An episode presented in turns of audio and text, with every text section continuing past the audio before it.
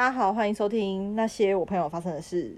我是 Lara，我是 Jane。嗨，关于那些失业的朋友，也不要讲失业，就是目前没有在工作的朋友们，就是都在家干嘛？因为我觉得网络上都是写说，疫情期间就是可能 work from home，不是大家都会就网络上会有很多影片，然后或者是大家都会分享说疫情期间在家干嘛，或者是网络上的行销也都是偏向这个方向嘛。嗯，就是我就会想说啊，没有受到疫情期间影响，就是本来就在家没有工作的那些人。大家现在大部分的人因为疫情待在家做的事情，其实那些失业的朋友们，他们一直都在做这件事。你你说我们我们的同胞吗？对对对对对。但我们也不算是因为疫情失业吧？我们算是各有原因失业啊。嗯，对啊，就是错在时局嘛，这就是一个时机。没有我，可是我觉得就是这一两年没有工作的人还蛮幸运的，因为不管是谁问你，就说啊，疫情期间很难找工作啊，有没有？决定是幸运吗？搞不好没有薪水啊。哦，对啊，也是会有点辛苦。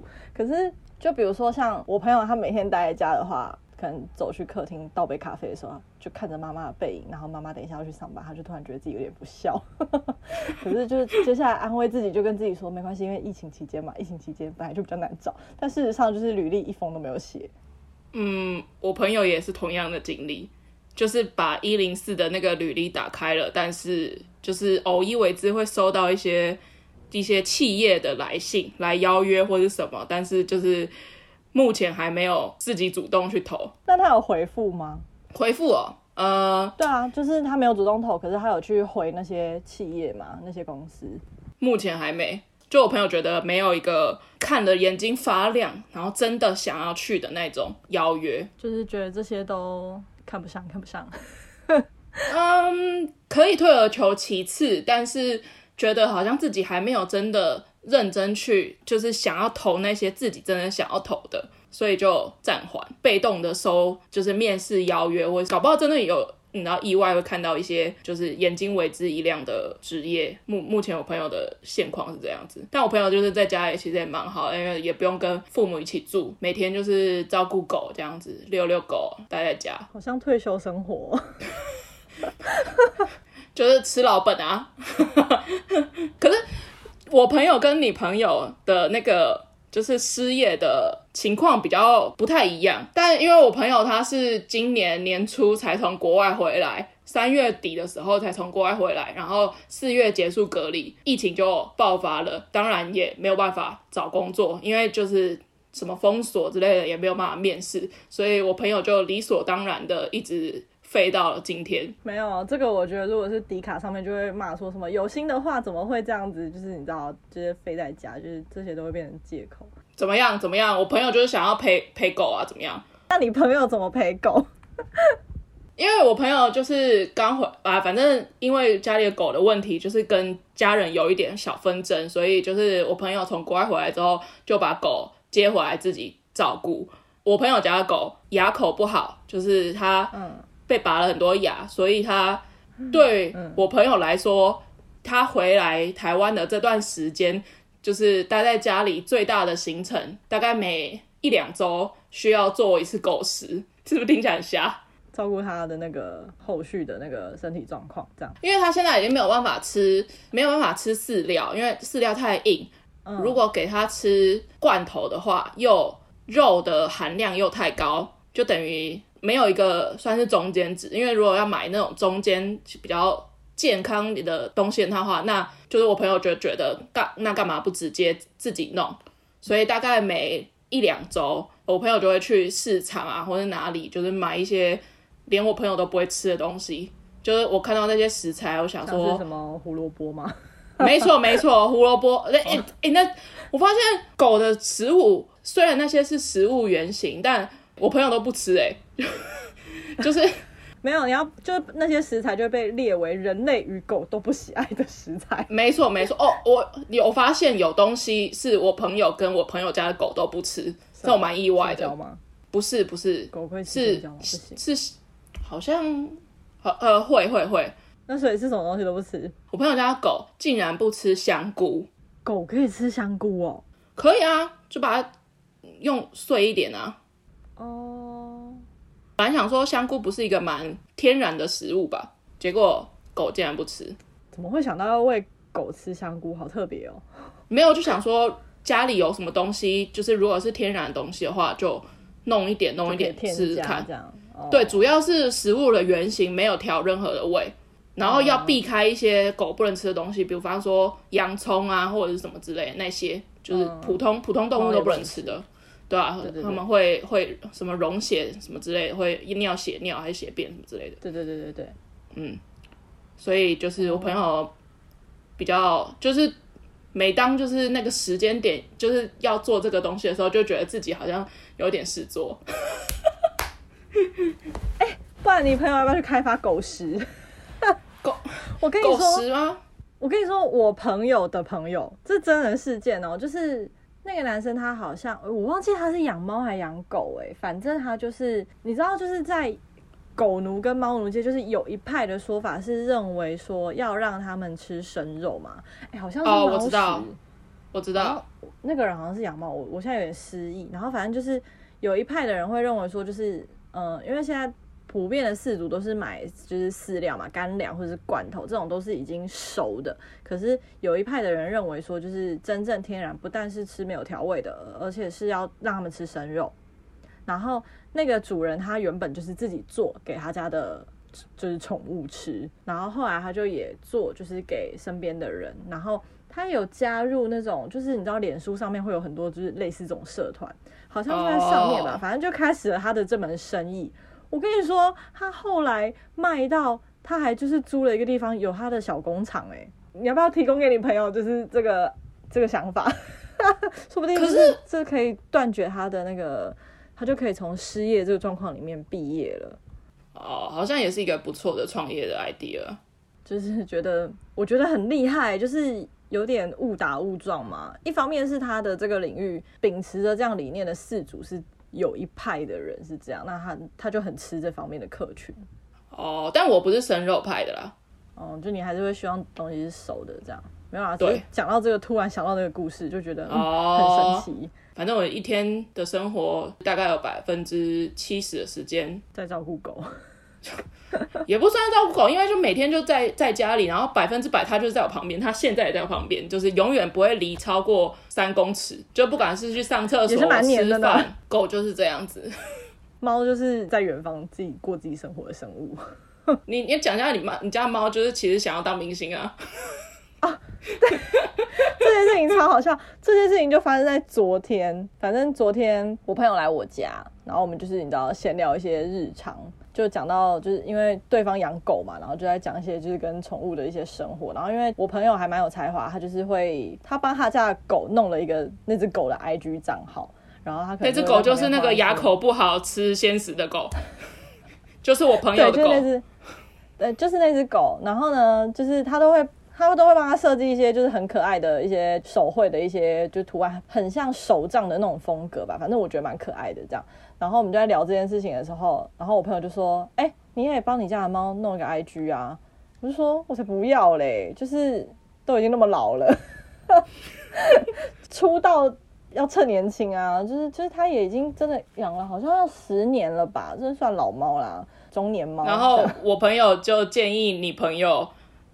问一下你家的猫的意愿，对，就说你又没有问过他的意见，搞不好就是谁说不年轻不能出道，搞不好他就很想要出道啊，中年就业啊。对，他当时就是趴在地上，然后望着门口，就是是背对我们的。然后因为平常有的时候我叫他，他就是尾巴甩两下，就是说我有听到，但是他没有想要转头鸟我的意思。我就说，哎、欸，彤彤，彤彤，然后他都没有鸟我，就是甩尾巴。我就说。你如果有想要当 IG 明星的话，你就头转过来，我就让你当啊。结果三秒钟的时间，他的头就这样慢慢转回来看我，哎，我整个大傻眼哎。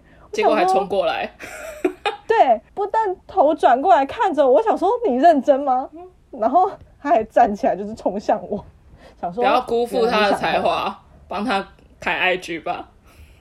好吧，他有时候睡觉的姿势，我是真的觉得。蛮猛的啦，有机会的话再就是再找时间经营一下。但我觉得疫情期间就是。刚好没有工作的朋友们，就是在家可以做一些消磨时间，或者是培养自己兴趣，或者是增加一些技能的事。我觉得其实也蛮好的啊。Like what? Like 就是比如说像我朋友，他可能就会在家，比如说练个吉他，然后或者是以前有买过一些网络课程，然后没有上完就把它补一补啊。那你朋友有练那那个很红的那首歌吗？你说什么？热爱一百零五度的你吗？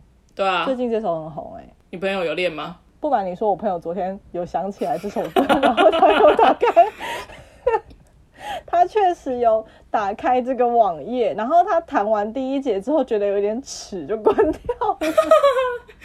你朋友不会用一个很装娃娃音的那个声音在练这首歌吧？没有没有没有，就是唱完第一段主歌的时候就觉得在干嘛，然后就关掉，就觉得天哪。那你可以唱一段吗？就是。不要，无法就觉得天啊，自己怎么会在唱抖音神曲呢？啊，其实抖抖音有一些歌其实真的不错啊。哎、欸，可是他蛮厉害的，他我不知道他是谁，但是他的歌不是就中了两首吗？就是一首是这一首，然后另外一首是什么？我现在有点忘了。哎、欸，你说那个阿四吗？他对啊对啊对啊，那个歌他他的歌是好听的，对啊，哎、欸，他很厉害哎，是那么多人在做。不是，是他这首歌，我觉得那歌词没有很中我啦。可是就是这首歌莫名爆红嘛。可是他之前有一首歌叫做《致姗姗来迟的你》，哦，就是那个这首歌林宥嘉，林宥嘉在那个对《森林之王》上面有唱。然后我觉得林宥嘉他们那个版本很好听。我就是听了林宥嘉那个版本之后，我就就是回头来去听那个歌手。然后我发现他那一张专辑里面其他的歌都很好听哎。那他。一百零五度、嗯、有没有 C 呀、啊？是温度吗？好像就是要热爱一百零五 度的你吧。可是这首歌我觉得跟他前面几首歌的感觉真的很不像哎。是温度还是角度啊？温度啦。哦。什么叫做一百零五 度的角度？不是，哎、欸，温度有合理吗？你说说看。温度也不合理，可是你讲角度的话是，是我会觉得那个人的脸是多边形吗？我不知道啊，我又不知道。他脸是多边形还是正方形？哪有人的脸是一百零五度的啦？我就 我就一直听到这首歌，但我真的不知道它里面在唱什么东西呀、啊。所以你就要拿一把量角器，就说：“哎、欸，你的脸一百零五度，谁的脸会一百零五度啊？”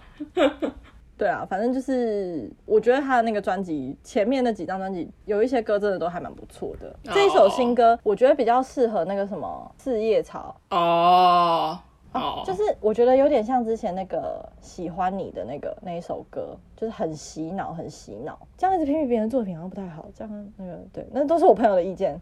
不过就小苹果那种，对啊，好啊，以上都是我小苹果不是，我觉得小苹果不能跟这些歌 啊，对对类比，比这样太侮辱，对不起，太侮辱，就是致姗姗来迟的你的作作曲者，对对对。啊，音乐人啊，网网课网课啊，你你朋友上了什么、okay, 哪些网课？补一些网课，就韩文课啊，或者是一些可能跟语言有关的啦。然后再一个就是可能运动啊，哎、oh. 欸，还蛮多人在家运动的、欸。我知道啊，就是、我觉得健身房我都不运动，很累。没事啊，但是我觉得真的是年过二五之后，真的可以感谢感受到就是身体代谢明显的下降。我跟你说，我也是去年开始，就是人生开始第一次踏入认真的踏入健身房去运动，然后我还找就是有在当教练的朋友，就是教我怎么操作器材。我是一个从小到大都非常讨厌运动的人，很爆的那种。可是因为我很高，所以我最讨厌就是老师都会跟我讲一句话，就是运动会不是都要排大队接力吗？老师永远都会看那个，老师永远都会因为你长得高，觉得你腿长，然后就就就会觉得你跑得很快。然后我就很想跟他说，没有哎、欸，就是我跟你讲，跑步对我来说也是有阴影的。我 我我觉得老师就是有时候就是会莫名其妙，就是像这种这种你知道以貌取人的这个观念，就是老师就是死都改不掉。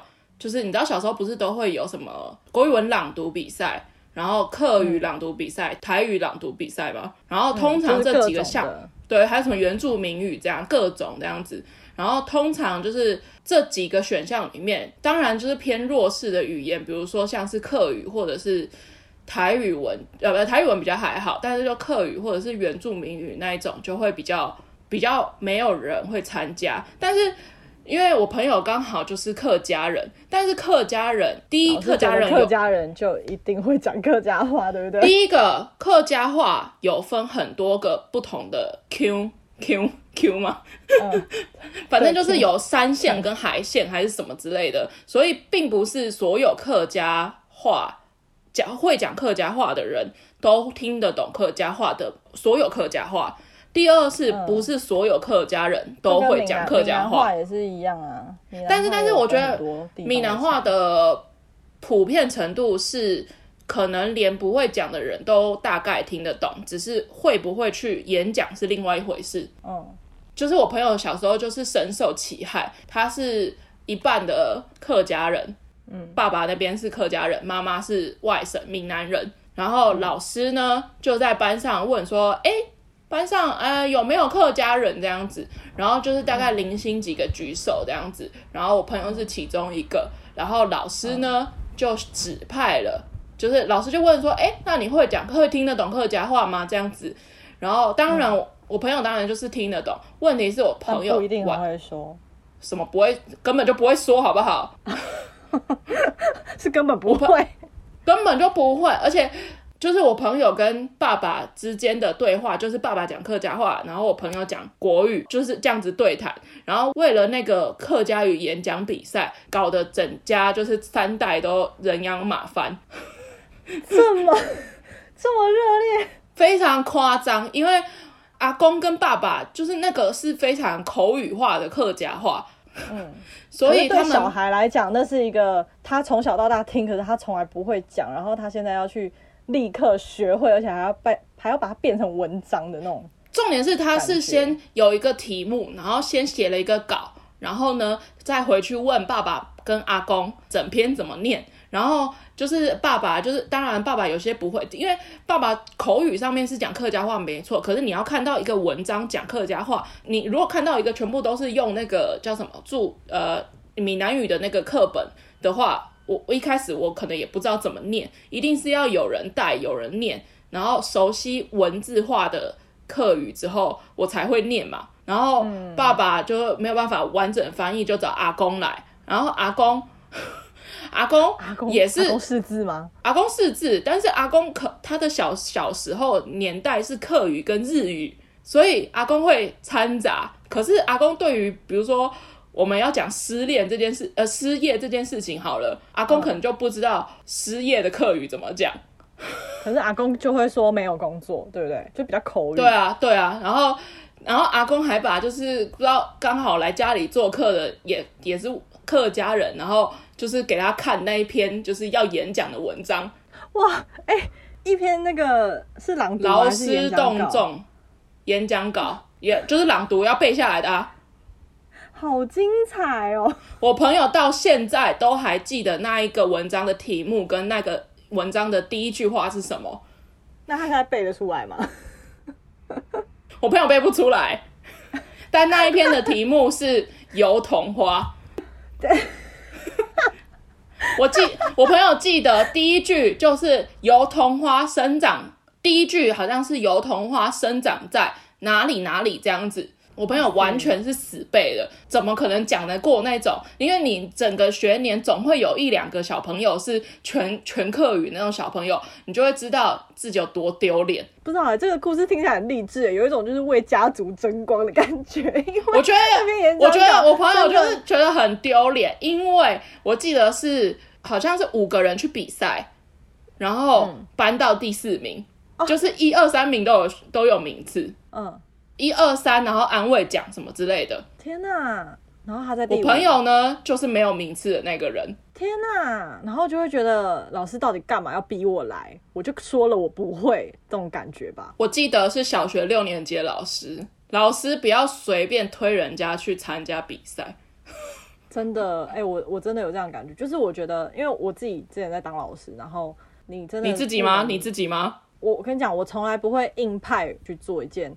他不擅长的事情，因为老师就会觉得说这个可以练。问题是你要有那个人力辅助你才可以练吧？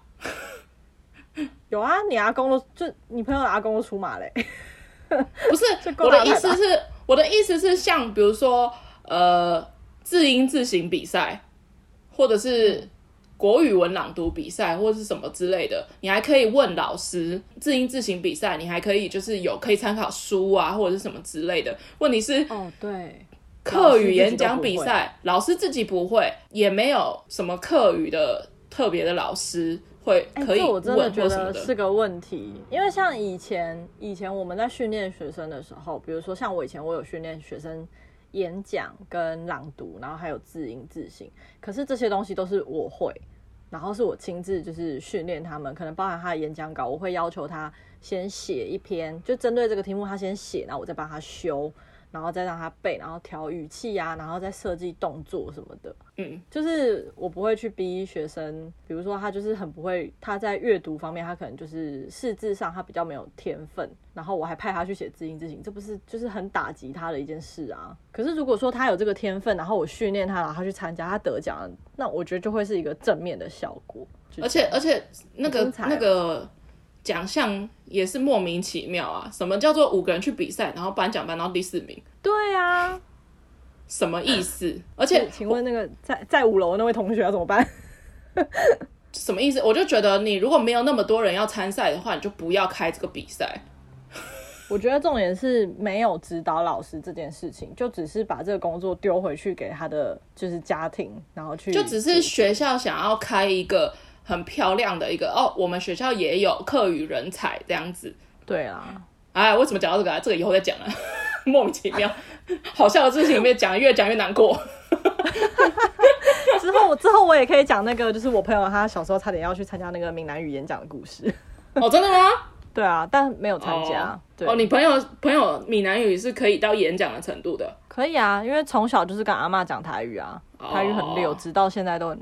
现在可能有点微退步，但是小时候就是那个闽南语，你知道上闽南语课的时候，你就就称霸整个班级，称霸真的哦，对，称霸整个小学部这样。而且我发现会客语有一个好处，就是很容易听得懂广东话。哦，有他们的那个语系，因为因为我朋友在国外的室友曾经有过香港人，是一个男生，他是香港人，然后他的女朋友是台湾人。每次她男朋友在说什么的时候，呃，我朋友就大概知道她男朋友在讲什么东西，不管是很短或是很长，大概都可以猜得出来。可是她的女朋友就是会好像完全听不懂，到那个时候我才意识到，是哦。可是我自己、嗯、虽然我听不太懂客家话，可是我蛮听得懂广东话的，而且这件事情是我香港、哦、真的、哦，我香港的朋友有认证过这件事情。你知道香港有专属于自己的书面语吗？他们也是用繁体字嘛，可是他们的繁体就是他们有专门的自己的文字，这样我看着那个字，我也可以念得出来一点，然后我也看得出来大概是什么意思。哎，我的朋友觉得这件事情非常神奇，我自己也对这件事情觉得很神奇，蛮神奇的。应该是因为我小时候看不少港片，就是因 为我家人爱看看多周星驰，谢谢周星驰啊！反正我朋友他就是补网课嘛，虽然现在也快解封了，可是我觉得很多人都会在 IG 上面说什么啊，在家就耍废啊，那在家可能就叫外送啊，干嘛干嘛。但我其实觉得你的世界就好像被迫暂停下来，这段期间趁这个时间学习一些东西，我觉得对自己很有帮助。然后再一个就是做菜啊。哦，做菜不用说，我就是大家都在做菜。我还有一个朋友，就是快要变成甜点大师了。他每天都会拍他今天做什么口味司康给我看，然后就跟他说啊，创业啊，创业。他也是那个失业阵线联盟的其中一员。对，我们刚刚讲的那两个朋友，我们刚刚讲的那两个朋友，他们就是组成了一个失业阵线联盟。然后除此之外，就是我朋友他自己，其他朋友也很多人都没有工作。但做菜，我觉得跟运动好像是算是这次疫情期间。最，你知道你有看过那个网络上一张梗图吗？什么梗图？就，就小当家啊。嗯，哦，我好像知道，哎，就是是什么让你成为特级厨师？隔离在家一个月，让你成为特级厨师。就连我有一个现在也在没有工作的朋友，真的是完全不会做菜的那种。可是他最近也开始了挑战自己去买菜，自己给自己设定一个目标，今天要做什么样的菜。我每天都快被他笑死了。他今天早上就是才打电话来跟我说，就是他这几天都有自己去那个大卖场采购，他就发现现在的菜好贵哦。然后我就说，所以呢，现在知道妈妈的辛苦了吧？他就说。我现在真的很珍惜我每一口吃进我嘴巴里的菜，我以后真的不会再跟妈妈嫌弃说今天的菜怎么那么少。我就说，你会跟你妈说今天的菜怎么那么少？她就说会啊，因为有时候可能我妈就只有煮个两道菜啊，可能有时候没有汤这样。因为她说他们家就是比较传统那种小家庭，就是妈妈都一定会煮三菜一汤这样，所以只有两道菜，她就会觉得哦，菜怎么那么少啊？然后我就说你这不孝女，可能因为对我家来讲，就是餐桌上有三道菜应该是过年吧，对。因为我们家比较人比较少吧。对啊，我自己有的时候也会煮三菜，可是就是量要抓很少，因为会吃不完。哦，我觉得自己一个人煮就会比较麻烦，要抓那个量真的很难呢。因为我以前就我再怎么样都会有一个人可以跟我一起吃饭，所以我通常都是煮两人份。我很容易失手，就是煮很大量，然后他就。哦每天都会给自己下一个煮菜的目标。他有一天，他跟我朋友，就是他们两个现在都没有工作嘛，所以他们两个之间就举办了一个自己的小活动。这小活动就是每天都要下三个目标去完成。那没有完成的话呢，就要记录起来。任何活动都可以，因为他们两个现在就是失业的人哦。为了不要让彼此就是耍废下去，对，就是一种互相扶持。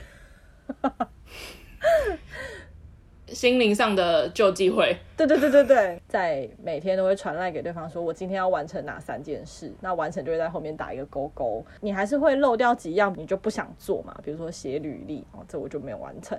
像这样没有完成就要被记起来，最后总结次数最多，赢的人可以指派输的人完成一件事。有人找到工作就结束吧，应应该吧，应该吧，反正就是目前执行还不错。然后那那位朋友非常的可爱，他就是。前几天吧，他设定了一个目标，叫做炸茄子。然后我就说，炸茄子是你今天的其中一个目标吗？他就说，对啊。我朋友就说，这有什么好当成一个目标？一个目标可能是今天要整理衣柜什么之类的。然后就说，你不知道炸茄子对我来说有多么的挑战。我跟你讲，我同意这件事情是一个目标。其实我朋友以前是不吃茄子的，成长到一定岁数之后，就觉得，哎、茄子还不错吃，这样子不会特别买来吃，但是就会觉得哦，有的话就吃 OK 这样子。嗯，然后呢，我朋友有一次在国外的时候，因为在国外的超市不像台湾你吃的这么习惯，所以你就觉得看到熟悉的食物就会想说哦，就吃这样子。然后那时候刚好可能茄子有在特价，所以我朋友就买回家弄，就想要弄茄子版的麻婆豆腐，结果呢，因为台湾的印象中的茄子就是长的嘛，就是细长条，跟小黄瓜的形象比小黄瓜还要长。对，对，但是国外的茄子是圆的茄子，像日本的那种。对对对，你你画茄子的时候，第一印象就会画成那个样子。那一种的话，比较不会像台湾版的那种长长的，很容易烂掉。然后呢，我朋友就是要弄那个麻婆豆腐，然后就吃这样子，就吃一吃就觉得，哎，怎么觉得？口腔有点麻麻的这样子，然后想说，哎、也合理，反正就麻婆豆腐嘛，就是有可能有加一些花椒或者什么之类的。结果后来想说，哎、不对，就是越吃越麻，就是那个麻是神经毒的那种感觉。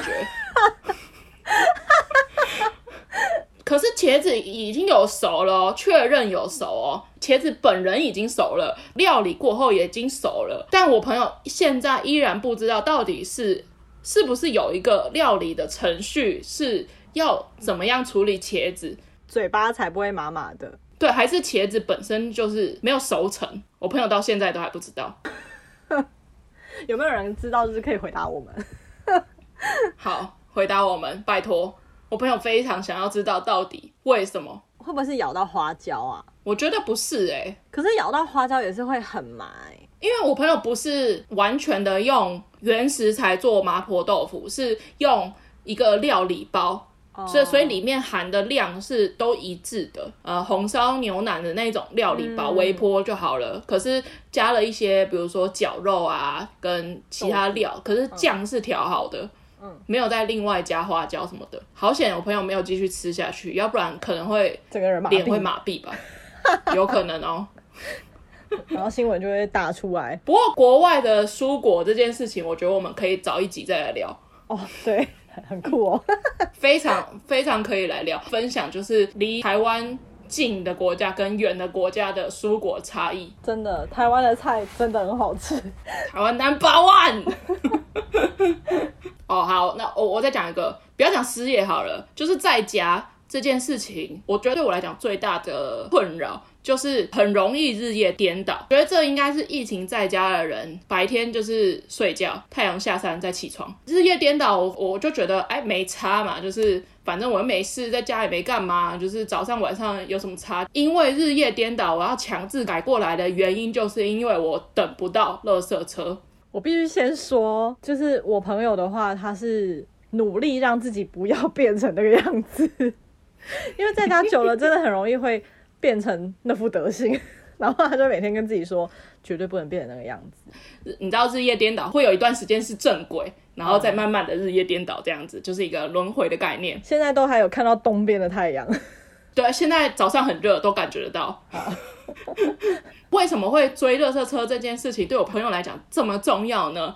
其实基本上的垃圾呃没有太多，因为主要都是吃饭的垃圾。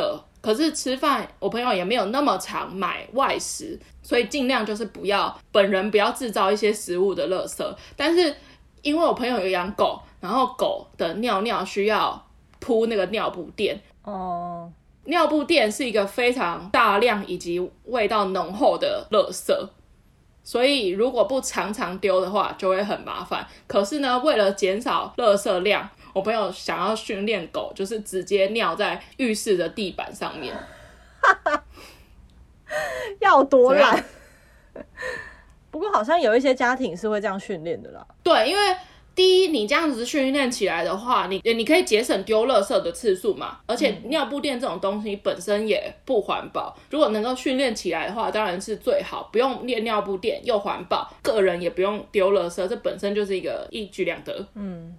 确实，但我朋友就是不喜欢倒垃圾的其中一个原因，就是因为不想要跟邻居 social。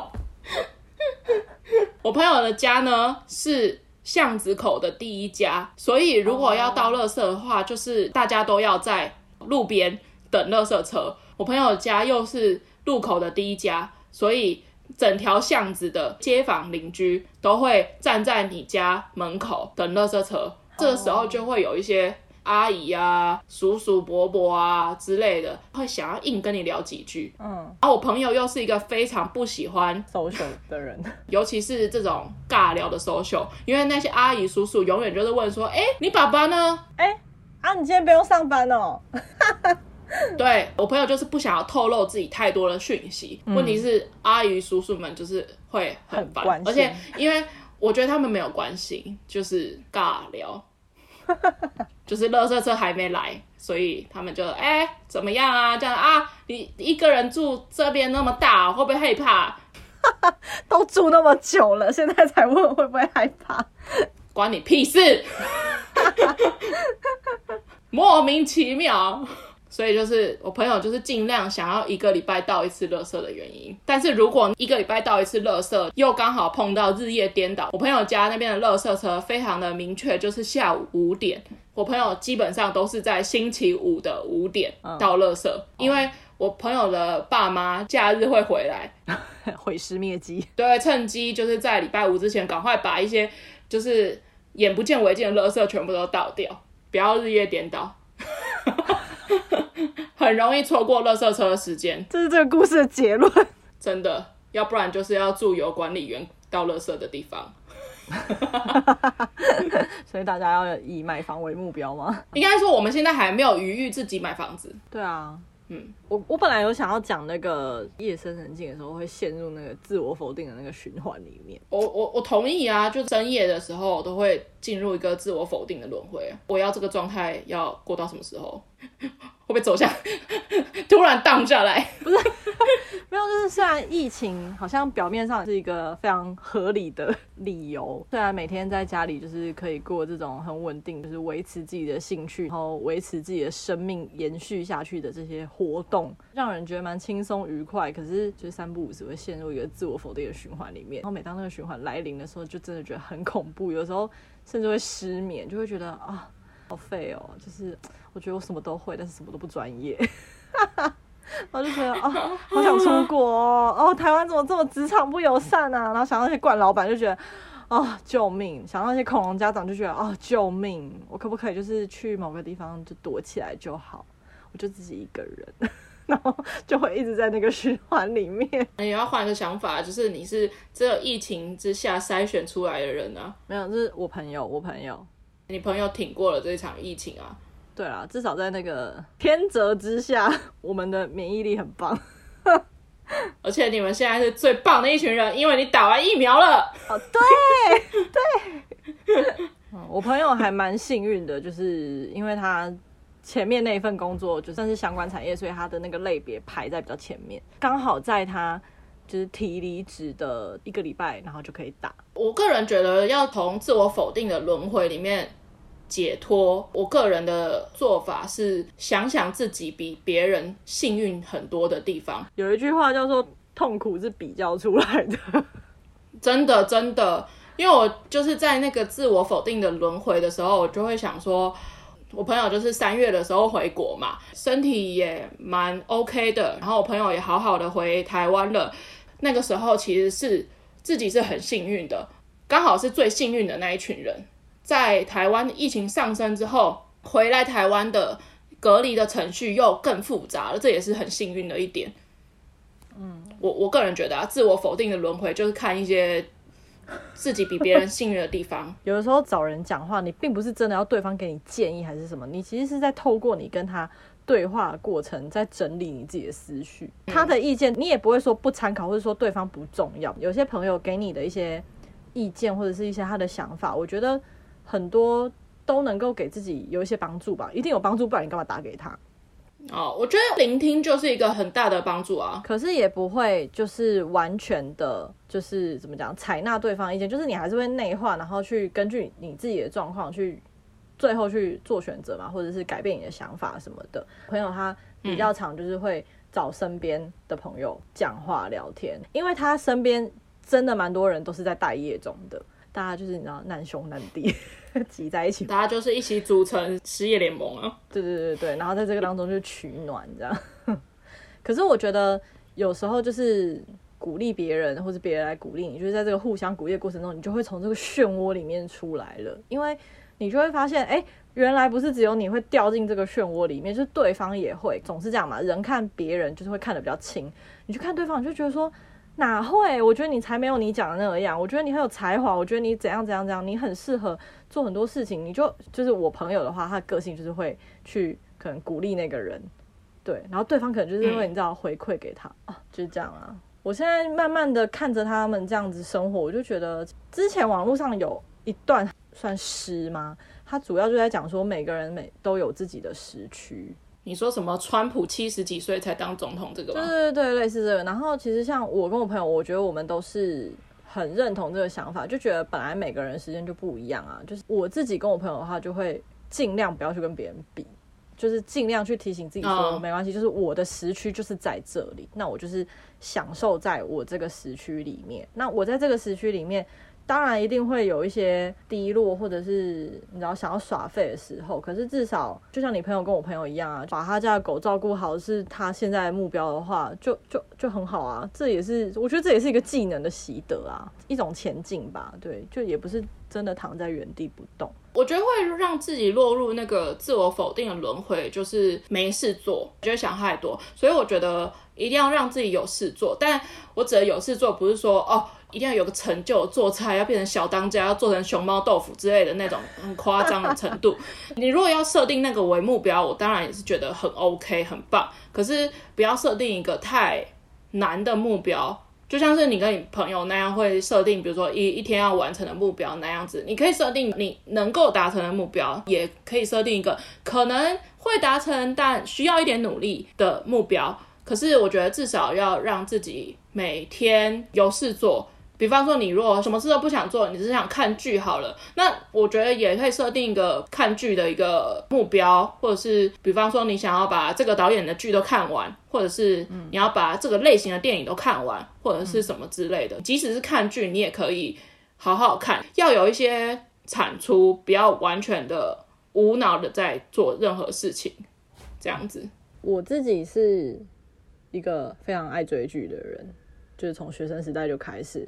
我觉得就是我后来啦，还蛮不喜欢听到有些人就是会认为追剧就等同耍废这件事。Oh. 就是虽然有的时候我们在聊天的时候，就是会你知道讲我在追剧耍废啊，就是这段时间嘛，我就开始在想这件事情，我就觉得说，其实我每一次追完一部剧，或者是每一次看完一部电影。那些内容，或是他们里面讲的一些话，或是那样子的情节等等的，我可能没有到专业到说，就是像有一些 YouTuber，他们专门会去做一些剧的解析，比如说导演在这个镜头里面暗示什么，我没有专业到那个程度可以去解析一颗镜头。可是我觉得至少我每一次的观后，我都是有感的。对，嗯嗯嗯。我并不是很无脑，就是你知道吃饭看过爽就结束，当然也是有这种剧啊。可是大部分你会去看的一定是那个题材，或是那个演员会去吸引你什么，就慢慢你也会去分辨说，哎、欸，这个剧本写的好不好？这个剧它的，比如说它的美术设计好不好？它的镜头、它的场景永远只有这几个，还是它有切换？嗯，对，或者它的音乐，我觉得有时候就是主题曲，就是他们采用的音乐，就是也很重要。追剧真的不一定是耍废，像我的话，我觉得。很多的电影或者是戏剧，它其实是会内化到我自己里面的。像我每次看完一部剧的话，我就会分享在 IG 观后心得或者什么之类的。我觉得每一部剧，不管是好的，或是无聊的，或者怎么样的，我觉得都会为自己带来一些新的体悟，是真的。对对对。就是你即使是一看到一个烂剧，好了，你以后一定会想说，哦。这个剧烂的原因是什么？是音乐，是服装，或者是是灯光，或者是剧情，或者什么之类的。你至少可以辨别得出这种剧其实是你不喜欢，让自己有一点辨识、嗯、辨别的能力。而且我觉得像这样子有脑追剧的状况，就是你真的能够找到一些跟你兴趣相同的人，然后你们是真的可以用聊剧就成为一个话题的。要推剧吗？你说用推推剧结尾吗？可以啊，一人推一部哦。要我推的话，我就是我。我现在有想到一部，但我觉得你会推 那一部韩剧吧？对啊，就是那一部。那应该是不用推了吧？我们一起把他的节节目讲出来。你说我那一部，但我觉得大家都在看，有什么好推的啊？好，我就是硬要讲，我推的就是《机智的医生生活》。真的很好看，拜托！而且那个导演所有的作品，我觉得都非常的好看，拜托大家要看。那个导演所有作品，我几乎都看过了吧？但我要推另外一部，那那你推一部？我推一部电影，我前阵子跟你讲过，我觉得非常适合这一集的主题。什么？Netflix 上面有，就是博本汉《我的隔离日记》。哦，我有加到我片单，但我觉得它不算是一部。电影有点偏纪录片吗？呃，对，但是我觉得他看的感觉算是，你不要雷太多哦。不会，基本上这个名字我一听，我绝对不会点进去看，因为我就因为我非常不喜欢题目就把内容讲完的剧或是的电影这样子。那我一看这个名字，我就知道哦，大家讲他的隔离日记。老实说，我就不太想看。听到他的拍摄手法，他会第一个吸引我的一点是他一个人在一个房间之内。把他一年的隔离生活全部都记录下来，自己做，用灯光，自己做音效，自己做音乐，跟所有的东西后置这样子，我就会很想要知道这个人到底拍出了什么东西，甚至可以上 Netflix 上面去。等到我看完之后，大概我记得是一个半小时左右。像我们现在因为疫情在家待了大概一一两个月这样子，在但在国外其实他们隔离的时间是非常长的，有长达到一年这样子。伯本汉这个人他是美国的一个脱口秀演员，所以他把他的才能在这一个纪录片里面都用上了，包括他做歌，然后他讽刺时事。好对，大概就是这个内容。它可以在你吃饭的时候看，但你也可以好好的坐下来看。我觉得它 OK，不管是什么程度都 OK 的。所以这就是要推给大家，可以开心的看，但是它内容也有一部分是我们今天在聊的内容中有郁闷的一部分，也有开心的一部分。推荐柏本汉《我的隔离日记》。好，好，推机智的医生生活。OK，好，我们今天节目就到这里。再见。拜拜。